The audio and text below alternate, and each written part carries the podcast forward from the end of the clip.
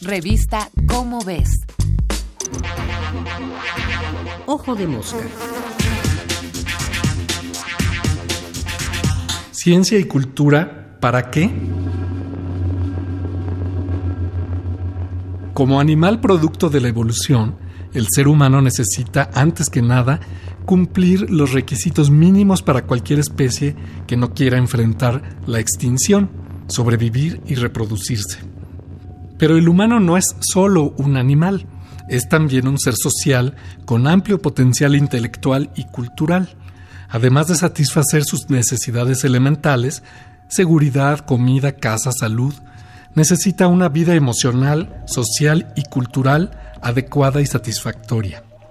La vida moderna de un adulto, luego de los largos años como estudiante, consiste en trabajar ocho horas de lunes a viernes y con frecuencia más para sostener las necesidades básicas de la familia. El escaso tiempo libre puede entonces dedicarse al descanso o a actividades no indispensables, recreación, deporte, el arte o al simple y necesario ocio. Pero existe el prejuicio de que esto es desperdiciar el tiempo. Hay una presión social para estar siempre haciendo algo útil. Reflexionemos. ¿Cuál debe ser el objetivo de la vida? ¿Para qué trabajamos? El trabajo no es un fin en sí mismo y se podría decir que trabajar solo para pagar la renta y comida no es vivir, sino solo sobrevivir. La Declaración de Independencia de los Estados Unidos afirma que todos los hombres son iguales y están dotados de ciertos derechos inalienables, la vida, la libertad y la búsqueda de la felicidad. ¿Qué quiere decir? que los años dedicados al estudio y luego al trabajo no son lo más importante en la vida, sino un medio para buscar la felicidad, el bienestar, la realización personal. Pues bien, lo mismo ocurre a nivel ya no de personas, sino de sociedades, con el arte, la ciencia y en general la cultura. Lejos de ser formas de perder el tiempo o actividades inútiles y no productivas, representan las realizaciones intelectuales más elevadas de la especie humana, lo que nos diferencia de los demás animales. Por ese solo motivo deberían ser apoyadas sin mezquindades por los gobiernos.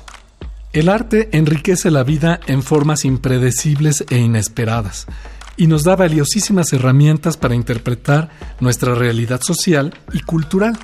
Y gracias a la ciencia podemos entender el mundo natural que nos rodea modificarlo y controlarlo, y además podemos aplicarla para producir tecnologías e industrias que generan riqueza y mejoran el nivel de vida de los países que la apoyan.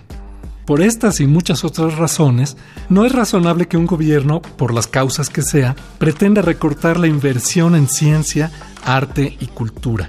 Hacerlo es despojar a los ciudadanos de su derecho a gozar de sus beneficios y reducir la auténtica vida humana a una mera supervivencia. Este fue Martín Bonfil Olivera. Nos vemos el mes que entra en la revista Cómo ves con otro Ojo de Mosca. Ojo de Mosca. Una producción de la Dirección General de Divulgación de la Ciencia.